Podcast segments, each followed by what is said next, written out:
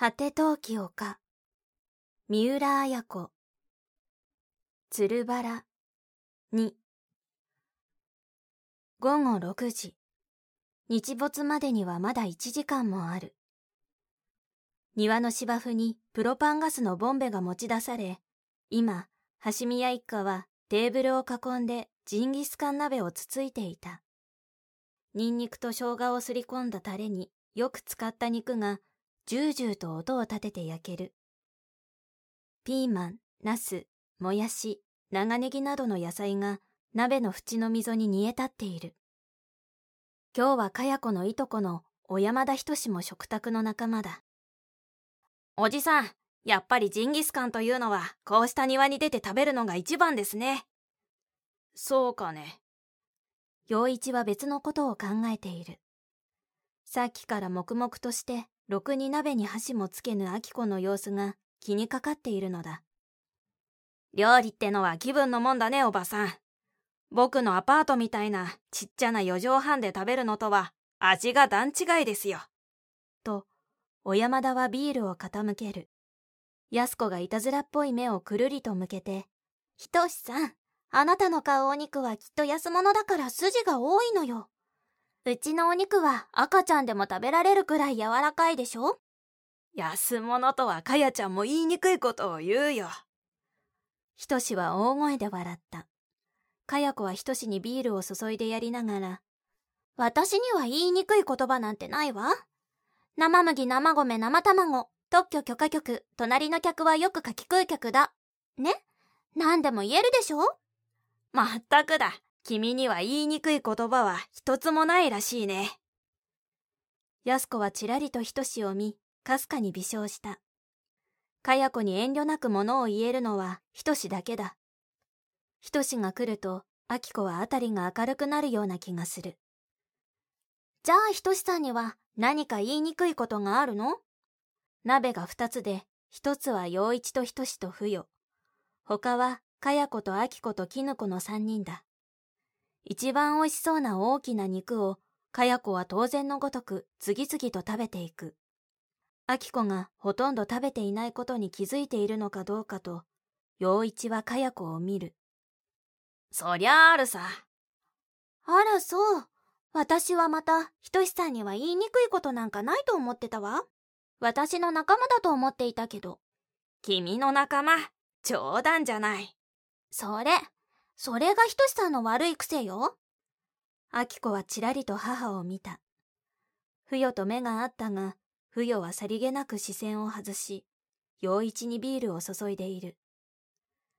かや子は二人が絡ませた視線を素早く見て取ったが、陽一に言った。ねえお父さん、私、この間いいところへ行ってきたの。どこかわかる？いいところ。映画か。映画？大行にうんざりした顔をしてみせて、映画なんてつまらないわよ。じゃあわからんな。わかるかいひとしくん。若い女の子のいいところって。さあね。あきこちゃんなら金井くんのところだ。な、あきこちゃん。あきこは赤くなって下を向いた。かやちゃんのいいところは、さーてな。喫茶店でもなし、デパートでもなし、好きな人というのがあるわけじゃなし。あら、その好きな人のところよ、ひとしさん。好きな人？そんなのできたの？できたわよ。あのね、お父さん。私この間、お母さんのところへ行ってきたの。ふよがはっとかや子を見た。が、そのまま何事もなかったかのように、箸を運ぶ。かや子はじっとそのふよを見つめながら、知ってた？お父さん。と言う。陽一は慌てて、あ、きぬちゃん、ビールがないよ。ビール持ってきてくれないかな。と、聞こえぬふりをした。かや子が安子の家を訪ねたことは、この間、小料理屋で安子から聞いたばかりだ。が、かや子も子供ではない。自分にも言わないところを見ると、隠し通すつもりかと陽一は思っていた。それをかや子は、みんなの前で大声でぶちまけたのだ。内心慌てたがもう遅い。たしなめたところで、かや子には効き目がないのだ。その陽一の気持ちを察したかのように、ひとしが言った。かやちゃん、美しい女性というものはね、その場にあった話題を提供するもんだよ。君は美しいんだから、この場にあった話題を提供してほしいな。かや子はひとしをじろっと見た。たしなめられることが、かや子は一番嫌いなのだ。お世辞は言わなくても結構よ、ひとしさん。私ね、その場その場にあったことなど言えないの。ただ、自分の思ったことを正直に言いたいの。自分に正直っていいことでしょ？ね、ひとしさん。自分に正直ってなんだい？まさか自分の感情にだけ正直ということじゃないだろうね。我々人間は自分の中に知性も意志も持っているんだからね。あいにくとね、ひとしさん。私が持っているのは感情だけよ。好きか嫌いか、それだけしかないの。知性とか意志とか、私生まれるとき、お母さんのお腹の中に忘れてきたわ。けたたましく笑ったかよこは、父親を見て。お父さん、私お母さんのところへ行ったの知らなかったの？お父さんとお母さん、ちょくちょく会ってるんでしょ？もはや不与は表情を変えない。不与は、陽一と安子親子がホテルで中華料理を食べていたということを、もう何日も前に明子から聞いている。